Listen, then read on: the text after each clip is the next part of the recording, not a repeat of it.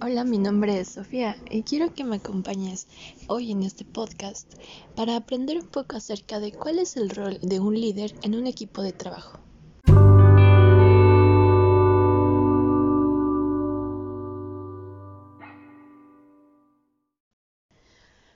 Uno de los desafíos más importantes que tiene un líder una vez que seleccionó el equipo con el cual intentará alcanzar los objetivos planteados es liderar ese equipo.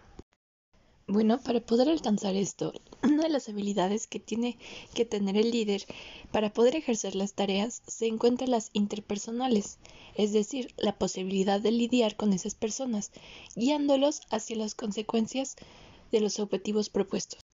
Además, según la publicación Management Journal, una de las tareas más destacadas en su función de liderar al equipo será intentar obtener el mayor rendimiento posible de cada integrante, logrando así que uno ofrezca lo mejor de cada uno. Por otra parte, en este tipo de situaciones es altamente relevante predicar con el ejemplo. El equipo estará permanentemente observando qué es lo que hace el líder para ver si esto corresponde con su discurso. Sin dudas, el equipo es actor fundamental en el logro de los objetivos, por lo tanto es primordial liderarlo adecuadamente.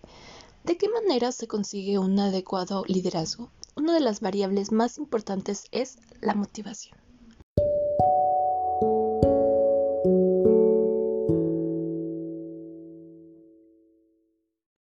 Existe una definición de liderazgo que es muy importante saberla. El liderazgo se conquista solo por medio de la ascendencia intelectual y moral del líder sobre su equipo, a través del cual se funda una real autoridad para lograr el bien común del equipo. Esta definición ofrece varios conceptos más merecen ser analizados, siendo el más importante el referido que liderazgo se conquista. Esto quiere decir que ser jefe o gerente no da el título de líder.